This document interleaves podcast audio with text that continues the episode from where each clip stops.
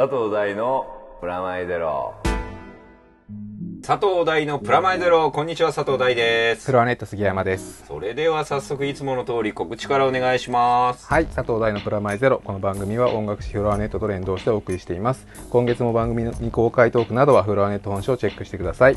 フロアネット1冊300円、本屋さんやレコード屋さん、またはフロアネットのウェブサイトからゲットしてください。よろしくお願いします。もう春ですねそうですね、あったかいですよね。うんですっかり桜もまあこうやって電車の音も聞こえますけど、はい。ちょっと久々に窓を開けてやったりとかするぐらいそんな感じなんですけど、はい。でねはい。今月、はいまずなんかいろいろこう整理しなきゃいけないことがあってですよ、まずはですね、はい。あのー先月お伝えした箱根駅伝タオルプレゼント希望の、なんか何でもいいからネタちょうだいみたいなやつのおはがきが来てるので、まずはですねペンネーム、えーオリエンタルエイトさん、はい。ありがとうございます。い。えーいつも楽しく聞かせていただいています。箱根駅伝特別編楽しかったです。お杉副編集長のはしゃぎっぷりが我がことのようでした。羨ましいです旅館にテレビの前で正座、えー出れながら映像解説。お杉さん分かります？その気持ち。すごいね。シンクロしてるよ、はい。えー収録風景の配信。今後も希望ですと。はい。えータバコを吸いながらビールってあんな感じで収録してるんですね。普段。えー現地に行って初めて分かることたくさんあるんですね。今年中になんとか僕も聖地巡礼して来年の箱根駅伝に備えたいです、はい。駅伝タオル希望と書いてあるんで、この方にはあげたいと思いますありがとうございますありがとうございます。あのなんかすごくイメージ悪いっぽい君ですよね。いや、普段は特に君 そんなわけではないんですよね。すごい、なんか、やからっぽい感じ。やがらっぽいよねあとあのほら収録中人の話をかい聞かないで解説しないっていう映像のあの残りっぷりが良かったよねまあ、あれは特別編ということで、特別編だよね、はい。シンパシーを感じたらしいよ、嬉しいですね。そう言ってくれる人が一人でもやっぱいるっていうのが。そうだね。やっていうかむろしろなんかちょっとずつ増えてんじゃない？ここ4年ぐらいですごい増えた気がする。いろいろとあのフォロワーの方も。だって俺よくわかんないけど普通に会って、はい。駅伝見てますって言われてありがとうだって。意味がわかんない。その その流れの俺は駅伝の何を知っているんだって思うよ。駅伝の人って思われる。そうだね駅伝聞いてますよって言われるっていう。いや俺駅伝で何かしたっけみたいな。気持ちになったりするぐらいですよ。でもまああれですよ。あの来年までにぜひですねオリエンタルエイトさんも聖地巡礼してほしいですね。楽しいですからね。楽しかったね、うん。本当にあれは。あともう一個お手紙来てて、はい。2人なのでこの方にもあげたいんですけど、はい。この方はですねあれですよ。僕らにアイデアもくれていますんで、ちょっと読んでみますね。アイデアっていうのは今年のミニコーナーの話ですね、えーペンネームは？ミラーボーイさんです。ありがとうございます。ありがとうございます。えー第3杉山さんこんにちは。楽器制作したいとのことですが巷で話題の 3D プリンターで制作というのはどうでしょうか？僕もホイッスルデータを印刷したことがあるんですがちゃんと笛音鳴りましたよ。ちなみに 3D モデルを出力することを印刷と言います、えーフリーのソフトウェアである Google ススティックチャップ？わかんない。ごめんや、えー 123D これ違う読み方のような気がする。123D を使うと、えー簡単な笛のモデルなら1日で作れるようになる、えーまた 3D データで作るとネット上に公開して世界中にプラマイゼロ楽器を広めることも夢じゃないですよと、えー 3D モデリングの技術によってはもっと複雑な楽器もできるみたいですと。ちなみに 3D プリンターかっこ20万、えー買ってしまったのに持て余しているので誰かに使ってほしい買ったの。すごいですね。余談ですが、えー実は元某浜松 Y 社員どこかわかるぞ、えー昔ながらギターやラッパーの浜松工場の見学は相談できるかもしれないですよ。おうさすが。プラマイゼロの視聴者の皆さんと楽器工場見学なんかも可能かもしれません。それではということでそれここにあるわけですけど。でこれ一体成形でまあえっ、となんだ 3D プリンターっつうのは何ぞやみたいな話もあると思うんですけど、プリンターだけ聞くと、はい。いわゆるパソコンで売ってプリントされるみたいな、でもあれの全く同じ構造で、えーっとコンピューター上に CG とか CAD とかで 3D で作ったデータを、えーっと印刷のインクみたいな、えービニールテープっぽい樹脂を入れて、はい。その樹脂で、えーっとあのみんなあれわうん、ガンツってわかる？わかります。みたいな。漫画アニメですね。そうそう、はい。アニメや映画になったガンツのテレポートすっときあるじゃん、裸のお姉ちゃんとかが輪切りでピーってできるやつ。あんな感じで作ってるんでね。ちょっとずつこう、ビルドしていくみたいな感じでできていくやつらしいんですけど、これすっごい面白いなって思うんだけど、楽器より多分こっちが面白くなっちゃう、僕ら。いろいろ作りたくなっちゃう。そうだね。あとなんかこう、フィギュアっていうか、作るために今みんな使ってるらしいんだけどさ、あと、まあ、うち、うちの仕事周りだと、はい。プラモデルとあかのロボットとかの原型とか、あとね、変形するためのギミックを作るために、もうすでにあの現場では使ってたりするんですけど、あの僕の現場では使ってないよ、はい。でもそのいわゆる僕らが関わったアニメ作品をおもちゃにする現場ではもうはい。何年も前から 3D プリンターっていうのをなんか使ってたらしいんですけど、最近それこそねこの方みたいに20万ぐらいだったら買うんだっていう。ね買えるんだっていうね。でもすごいよねこれもうほんとテレポートに近いというか複製というか。もう何でもできるわけですよ何でもできちゃうって本当にそうだよね。好きな女の子のさスキャンデータでさあの 何？い立体にできる。そうだよ。だってそれで言ったらこじはるとかのさ、はい。スキャニングデータでさ。サイズが全部分かれば OK ってこと。そうだよ。それでこう入力して打ち込んだらこうベーっつってあの8分の1こじはるこじはるとか。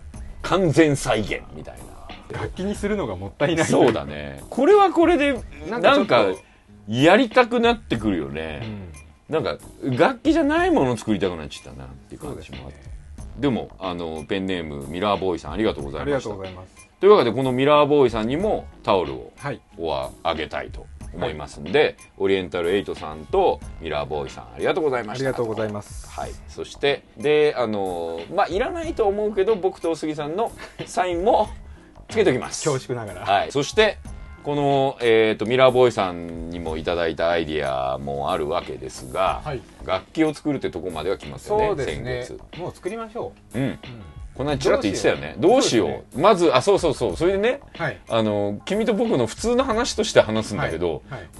この間一緒にボーリング行ったじゃん。そうなんですよね。何してんだって話。そうそうそうそう。そうあのね、こんな風に普段仲良く遊んだり過ごしたりしてることって稀なんです、はい。僕と大杉さんって、はい。ほとんどえーっとし月に1一回回取材でやって、って話すんだけど、えーっとニルギリスさん、まあ、この番組でも、あのゆきちゃんがおなじみですけど、の仕切りの、はい。なんかボーリング大会が。あって、はい。そこに行ったんですよね、はい。そんでそこにはあのうちの番組「プラマイゼロ」ゆかりの人もすごいいっぱい来ててそ,、はい。れこそ k o さんとかね。村光さんとそうそうそう。トビーさんもいますトビーさんはゲストでは来たことがないですけど。そうだねトビちゃんもいたしあとほら草野さん。草野くんが、はい。あの来てたりとはかして面白かったんですけど、その時にね、はい。この間の番組の話を軽くはい。振ってみたわけですわ、はい。この間も話題に出てた k o さんとダムガールことゆきちゃんには、はい。じゃあもう2つ返事だったんですけど、その代わりとは言ってないですけど、はい。ダメダムガールはちょっとお怒りで、はい。あの君あのこの番組をちゃんと遡って聞くと分かるんだけど、はい。えーっとナノブロックのダムの時フォローしなかったんだね君。作りっぱでしたもん。もうあの振っといて ほっといて全て終わった後にもう終わったっていうのはやめてって言われました。ちゃんと経過は教えてって。途中まで一緒に作ってもらってそこっちでもあとはうで「小木さん出来上がったのあれ?」とか言って言われて「あれちゃんと出来上がって店に行ったよ」っつったら「ずるい教えて」って言ってたので。あの誘った場合は最後までちゃんと責任を持ってフォローしましょうねっていう僕らの誓い。はい。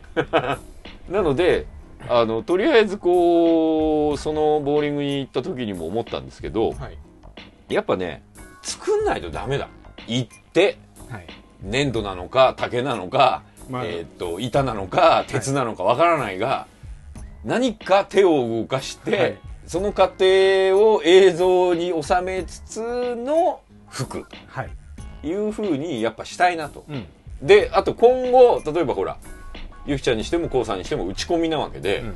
コラボレートするにしてもはい。デジタルとくるんじゃうわけだから、はい。笛を作るっていう笛なのかなわかんない。楽器を作るっていう行為自体が体験じゃないそとうですね。ほとんど俺も杉も体験しないことになってしまうので 出来上がったものをただ吹く。そう出来上がってプリンターされたものを吹いてサンプリングして作ってもらうとお前は何をしたんだっていうふうに。やっぱそうですね。ゼロから何かを作らないと。そこですわ。ちょっとあの D も含めてなんかリサーチしてくれたらしいんですけど、はい。い、いとこあったっぽいですよ。はい。ここなんじゃないかなはい。というすごいぜここ。おとぎの里。ああいいネーミングですね。ね。でおちなみに音でざれる今日えーと遊ぶとぎです、ね、おとぎ。おとぎ話じゃない。ないっていうね。ですね。おとぎの里。もしかも普通の里じゃないですかね。ゴーゴーですかゴーですよ。そんな感じ。でこれ場所どこにあるんですか？静岡県。近郊って感じなんですか？静岡といえば僕らおなじみはい。あの一回菅野陽子さんに会いに行くあために。れ浜松でした浜松ですな、はとか電気グループとかも、はいね静岡出身だったりそしてローランドとさっきなんか Y って聞こえた、はヤマハ。はい。言っちゃいましたね。言うなみたいな言っちゃいましたね。違うそこと関連して言ってないから俺、はい。ヤマハとローランドありますよねってありま話、すね。なのでそこも見学いけんじゃないかっていう、うん。さっきちょっと軽いインサイダー情報ありまがしたからね。インサイダーだよこれ完全に、でも元ですから。元 Y の、はい。ね。っていうことはちょっとローランドとかヤマハもこのおとぎの里に行った前後に行けたらいいな。中入れなくてもいいよ。外から。外からローランドって書いてあったらローランドの前でこうやって写真ローランドっつって、まああの多分見学はともかく、はい。おとぎの里っていうのはどうやら予約をすればやらせてくれるらしい、しかもここはなんか種類もありますからね。らしい。でしかもここはおとぎっていうぐらいでなんか音が出るものではあるんだが、はい。万華鏡だったりはい。あ君の作りたいって言ってたオカリナはい。もありますねはい。オカリナもあるしオルゴールもあるしあとは俺が作りたいって言ってた鉄筋。はいすげえよ。制作所要時間これホームページ時間ですが15分から20分。どんだけマジかすっげえ早くできんだな。あでも俺音じゃねえけど普通に万華鏡とか作りたくなっちゃう。ダメだ。大丈夫です。そこも多分所要時間があそうだよね。だって万華鏡も20分だからこれなんだよ。2コースとか選べるのかな。いけますよ。ねへえ楽しそうですよね楽しそう。回しますか。V を回すっしょ。V を回して回さなかった。らただただ 友達が友達同士で集まってこの間のボーリングと変わんねえよ。この間のボーリングさあれ、ん。なんか勘違いしてる人がいるの？俺のタイムラインとか、はい。あっていうかフェイスブックで、はい。イベントって言うんだけど、あ違うよってあれ 別に一般客入れてないしあのあれイベントじゃないですよイベントじゃないよ。一応あでも一応イベントになるのかな大会でしたからね。大会だったよね。優勝決めてカップ出てたから、あれもう一回やるんじゃないかっていう噂も出てるよ。まあだからこのおとぎの里で作る音。僕はもう笛で行きたいなと思ってますけどね、君が笛言い出したからやっぱ君が笛系行くんだったら俺打楽器系とか二人でプープープープー吹いてるのちょっと寂しいから。そうですね。プーキンプーキンみたいな。あとほらもう一人あのダムガールもいるので。あれは本物の打楽器しちゃうからねあれあれ打楽器意外と作んなかったりして、ね、多分作んないんじゃないですかね。ここはあえて、そうね。じゃあちゃんと誘ってね。はい。あちゃんと誘って。でちゃんとフォローしよう、日ね、程をちょっとまず決めて、うん。そこから行きましょうかね。そうだね。ここじゃあちょっと行ってみましょうかね、うん。運転手もでも2人になるから。はい。だからゲストに運転手させるのやめろっていう話もあるけど しょうがないじゃん。このメインの2人がさ。そうなんですよ。メイクが多いんだもん。え僕一応あるんですよ。あただもう何十年も乗ってないっていう。それは俺が乗りたくねえな。みんな多分拒否すると思うんで。じゃあ君は一人で一人で。一人一人車ですか？一人一人で。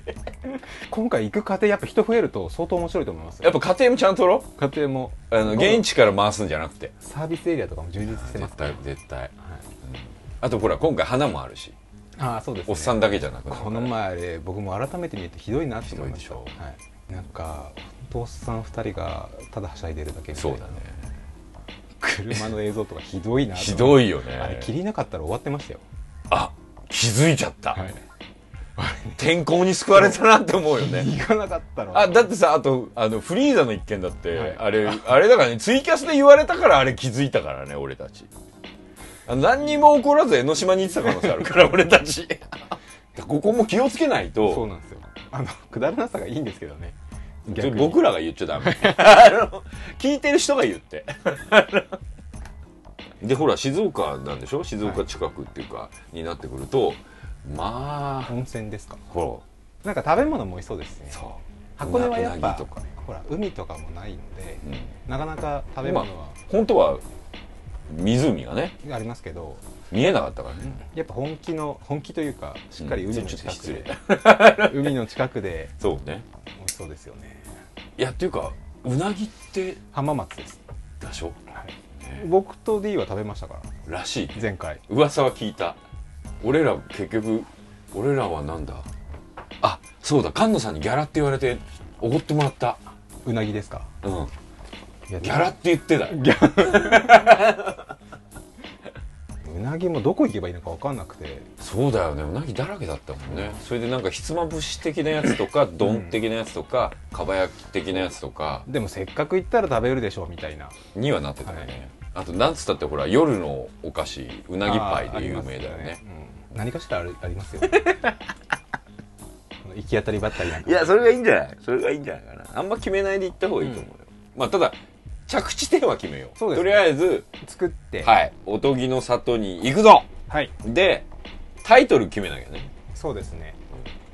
俺ねえっ、と D の対決、はい。で LDK が。LDK あったね。で N のはい対決だったじゃん、でなんかこう M がいいんじゃない？M ミュージック。そう。M のでこれほら体験型だから、はい。体験にする。戯れとかにしますか？あいいね。おとぎの里。ああいいね M の戯れ。うわーエロい。エロい。なんだこれ。そうしよう。一気に一気にちょっと下世話感がベース和感出た。違うよ。ミュージック。だからそうです。音で遊ぶ的な。マゾじゃねえから。これあれですよ。何？M の戯れって本当に一歩間違えばみたいな感じですよ。いいじゃん。いろんなとこからなんかお誘いが来たりするかもしれない。戯れちゃう？っつって。いいじゃん。なんかこう神々のなんか遊びみたいだし。はい。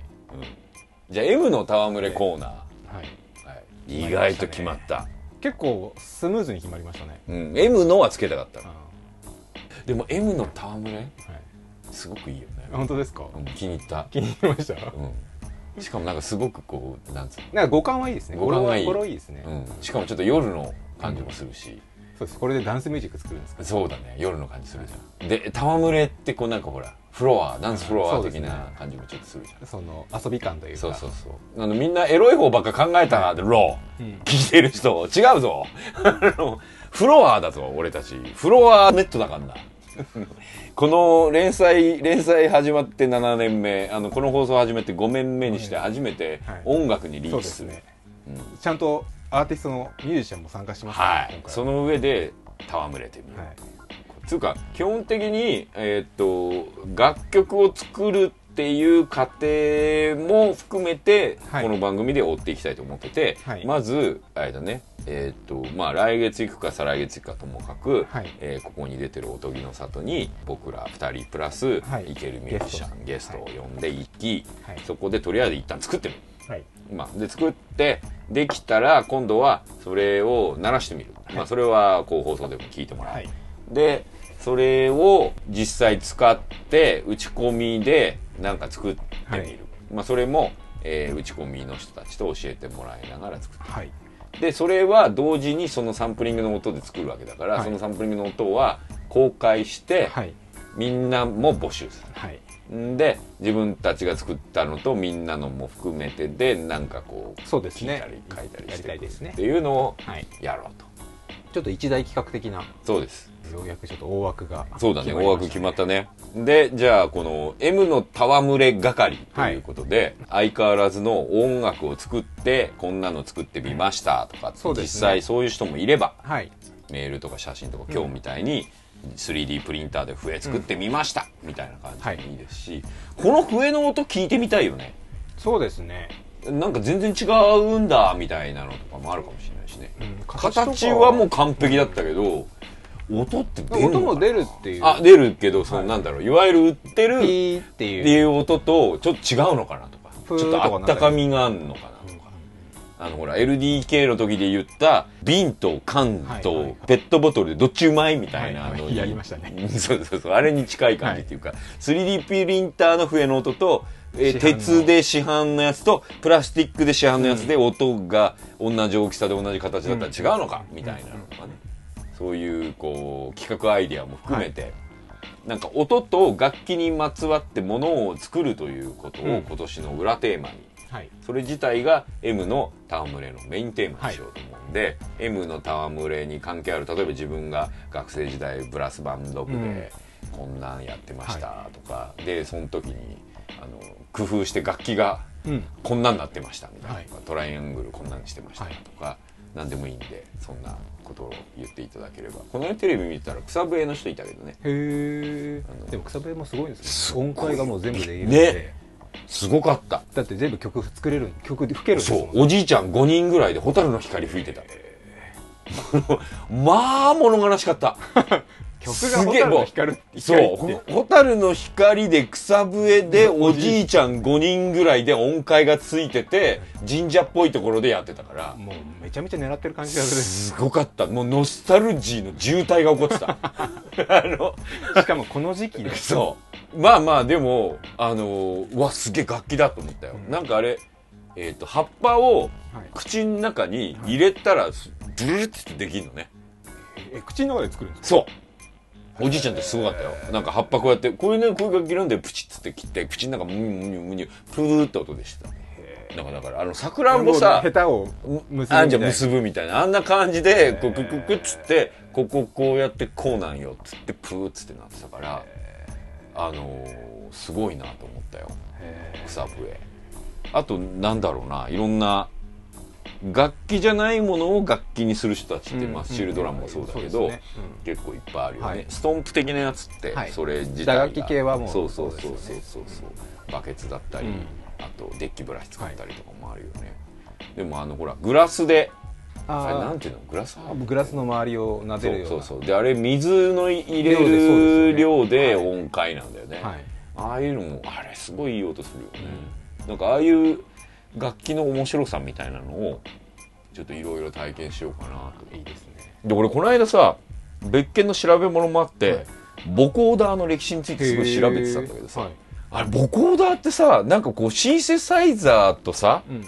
シンセサイザーのおまけみたいな感覚あるじゃん。あー。まあ電気であ電電子で人間の声みたいはなのを変換するみたいな感覚でいたんだけど、あれってもともとあれな軍事のあの声を変えるジャミングっていうか、へでで声っていうものを電波にデジタル化して通信で送るための圧縮サウンド的な圧縮。誰が言ってるのか何か分かんないわかんないい上にあと容量を減らすことによって通すっていうか、はい。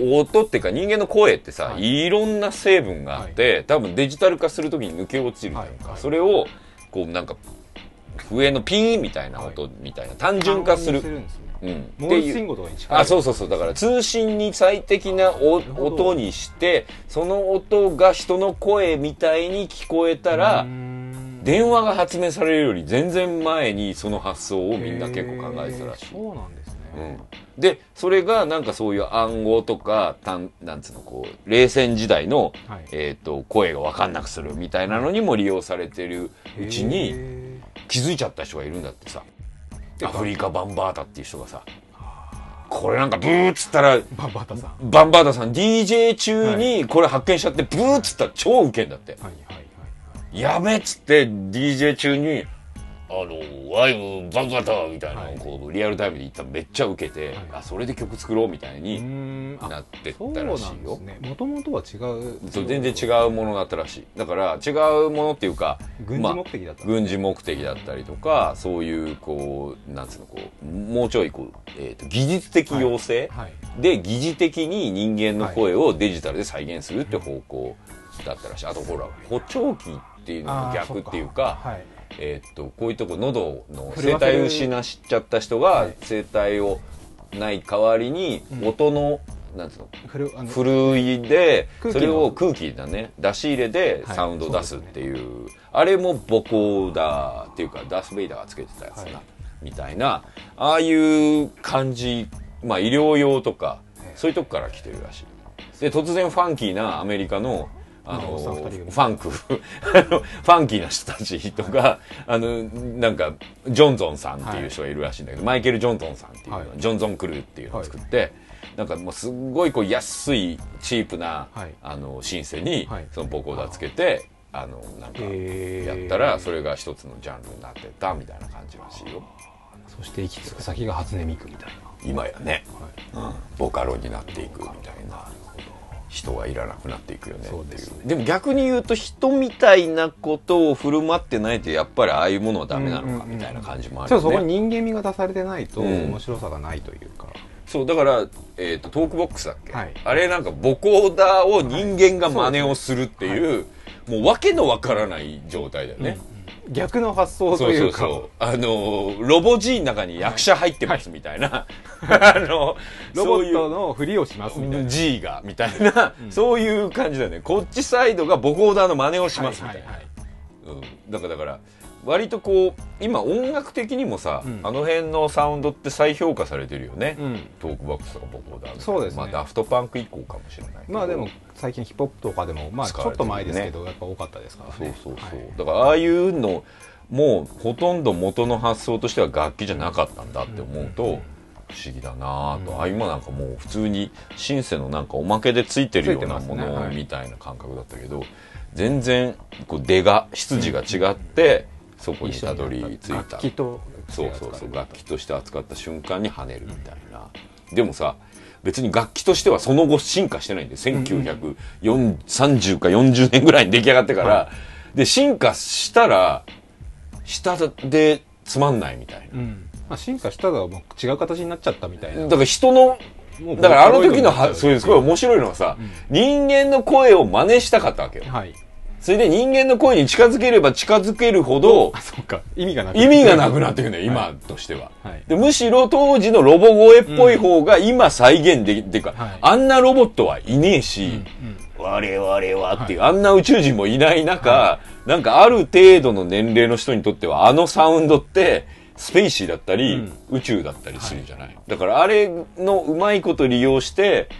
そのファンクとか、うんパンクとかに使ってんのかなって気はするけどね。まあそうですね。エッセンスとしてうんうん結構うん。だからあれが人間に真似だから初音ミクも頃合いだと思うのよ。うん。あれがっていう中の声の元の人みたいな声にどんどん近づいてたとするよね、多分もう分かんなくなるよね。じゃあそれ歌手呼べばいいじゃんみたいな、もうその人でいいじゃん。そう。でか歌手が間違った方が本物っぽくね、みたいになっちゃうよね、うん。マクロスプラスだな、はい そうですねそうだから頃合いのロボ感をそうですねその絶妙なバランスというかそうだね。だから僕らが目指すのも、上手くなっちゃダメなの。これ結論に近いことを今から言っておくが、振りね、これ。とはいえ下手くそすぎるとちょっとみ皆さんに申し訳ないでかなっていうそう。だから、ボコーダー的頃合いっていうか、そうですねちょうど味感。はいまあこれ一番難しいと思うんだけど、でもそこを目指そうと思ってる。だから、これ勘違いしないでほしいのは、ミュージシャンになりたいわけじゃないんですです僕ら。あの全然そこから なんか売れようとかあ、ないないないない。全くないのたないない遊ぼうっていう、うん、そう。で、改めて、音楽ってどうやってできてるっていう。そうだねそこですよね、うん。なんか音何をうん。作るってどんなことなのそうそうそうそうそうそうそう。でしかもそれパソコンでプーッつって鳴るとかじゃなくて、もっとフィジカルで自分で体験するっていう。そう。っていう、まあ、それこそ本当草笛ぐらいまでのプリミティブなものとしての音楽っていうのをやってみたいなっていう感じなんですそれを、まあ、デジタルで、うん。まあ、いろんな人たちにちょっと作ってもらうというか。前さなんだっけ俺ドビューンで見たんだよな。忘れちゃった。オープンリールオーケストラだっけ？あーはいオープンリール。合ってる、はい。オープンリールなんつったっけ、はい。なんか、ね。うん。あのオープンリールってこするとブブチ、ブブブブブって音がするんだけどさ、あのアナログとは違うし、はいデジタルとは違うなんかズズズって音がするんだけど、その音をえー、と4台ぐらいの、えー、とオープンリールでつなげてディレイを起こすんだよね、はいそうするとボンボンダブみたいになって、はい。オーバーダビングっていうか、はい。オートチューンかかってないオーバーダビングみたいになって、それがすごく音楽みたいに聞こえるって言ってて、そういうんでもいいんだよね、うん。オープンリールって楽器じゃねえからさ、それを楽器として使うみたいなのもすごい面白いし大体ここのジャンルで言うまあ最近使う人減ったけどターンテーブルって楽器じゃなかったじゃん、うん。は70年代の前半ぐらいまで、はい。80年代の前半ぐらいからあれ楽器になったじゃん、うんで今やその買う人ってさ、あれ音楽聴くために買う人の需要ものすごい減ってて、多分 SL1200 がいまだにそこそこの値段で流通してる理由は、あれ楽器として使おうとしてるでしょ、っていうなんかこう面白さもあるかなって気はするので。だから改めて音と戯れるはい。ことによって何を僕らは発見するのかっていう面白さかなと、だから上手くなるわけでもそうです。あの目指すところは別にチャート取るとか、うん。そういうのではない。ですそれ最初から言っとかないと、はい。それじゃ売れませんよとか言まあ、われちゃったり。ただちょっとフロアとかでかけられたらいいなっていう願望。それは目標だよね、せっかく僕らやるなら。ね。曲として成立したいなそうだね。そうだね。だそれはピーピーピーピー言ってるだけだったらちょっと申し訳ないので。ホイッスルソングぐらいのメロディーは作りてえなってあれは思うけどねペレッペペレペペペレペみたいなやつちょっとやってみたいそうですねうん、まあでもようやく今年の決まったね決まりましたんで M の戯れということで、早速はい、皆さんも楽器作った経験がある人やそうですね体験談とかそう俺草笛うまいですみたいなああそういう意味いいね草笛で参加とかもあり楽器じゃない楽器で楽団作るみたいないいですねうんすっごいみすぼらしいあのなんかアパッチ野球部みたいなのできると思うけど。小学校のお遊戯会ですそうそうそう。いいんですよお遊戯で。お遊戯でいいんです。あれだからねこう戯戯れだからね。お遊戯でいいんです。そうだね。ハードルすっげえ下げとかないと。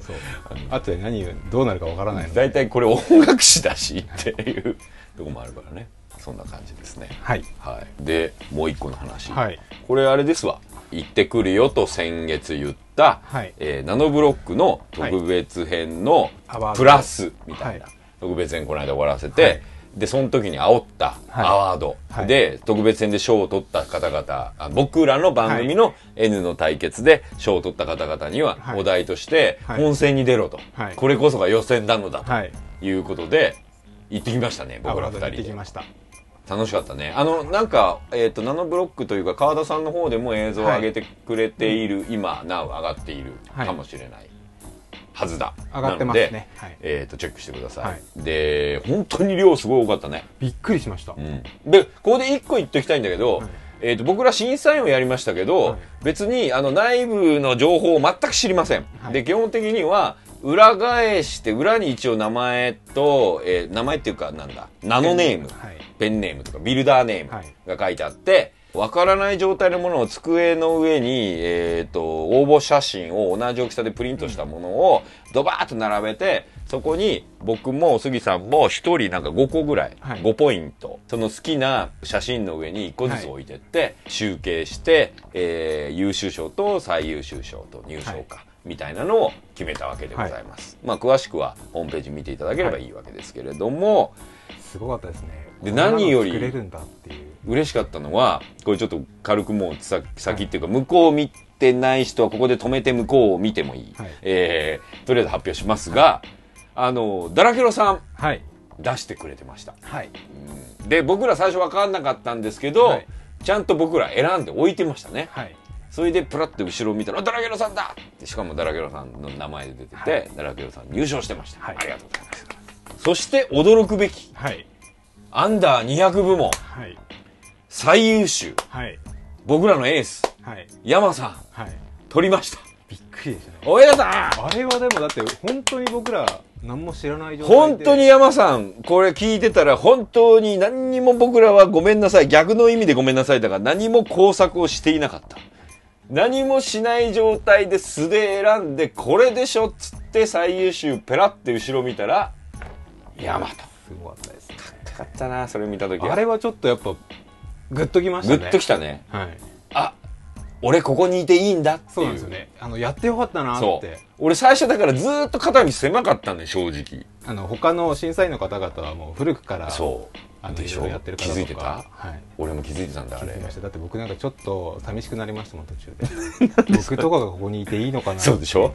俺も俺はどの立ち位置でこの人たちを審査しているのだと。そうなんですよ。審査するっていうそこ。行為が。お前だから帰ってくるわけここに置くじゃん、はい。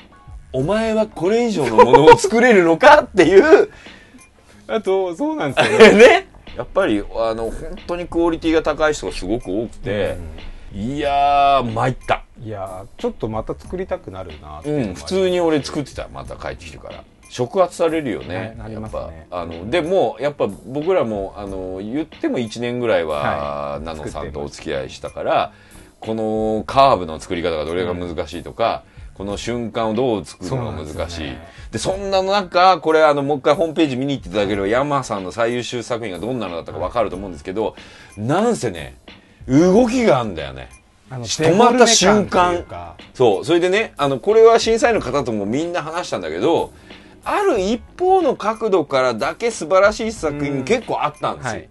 例えばあの、ナポレオンのジグゾーパズルみたいなやつとかもあって、それは平面でドドット絵。ット絵をすごい再現したり、あと QI コード。はい。実際に携帯で写真撮ったら、それがナノブロックのホームページに行くみたいな QI コードを作ってる方とかいたんですけど、あすごいなって思うんだけどやっぱアイデアとしてすごいんだけど立体である意味とか、ブロックである意味とか、はい。やっぱ飾ってどの角度から見てもそれが素敵であるっていうのは結構後半の優秀から最優秀へ向かっていく時の基準だったじゃない、そんな中でアンダー200ってやっぱ難しいと思うんですよ、200個以下しか使えないんででいろんな人の中あの、まあ、山さんのやつは、どの角度からってその写真自体がこういくつかの角度で、まあ、右後ろ正面みたいなのあるんだけど、それを見た時にどの角度から見てもそれはこう割っとるっていうかね、成立してるんです成立しとるというか、でちゃんとあのガラスっつうかなんなんで氷っつうか、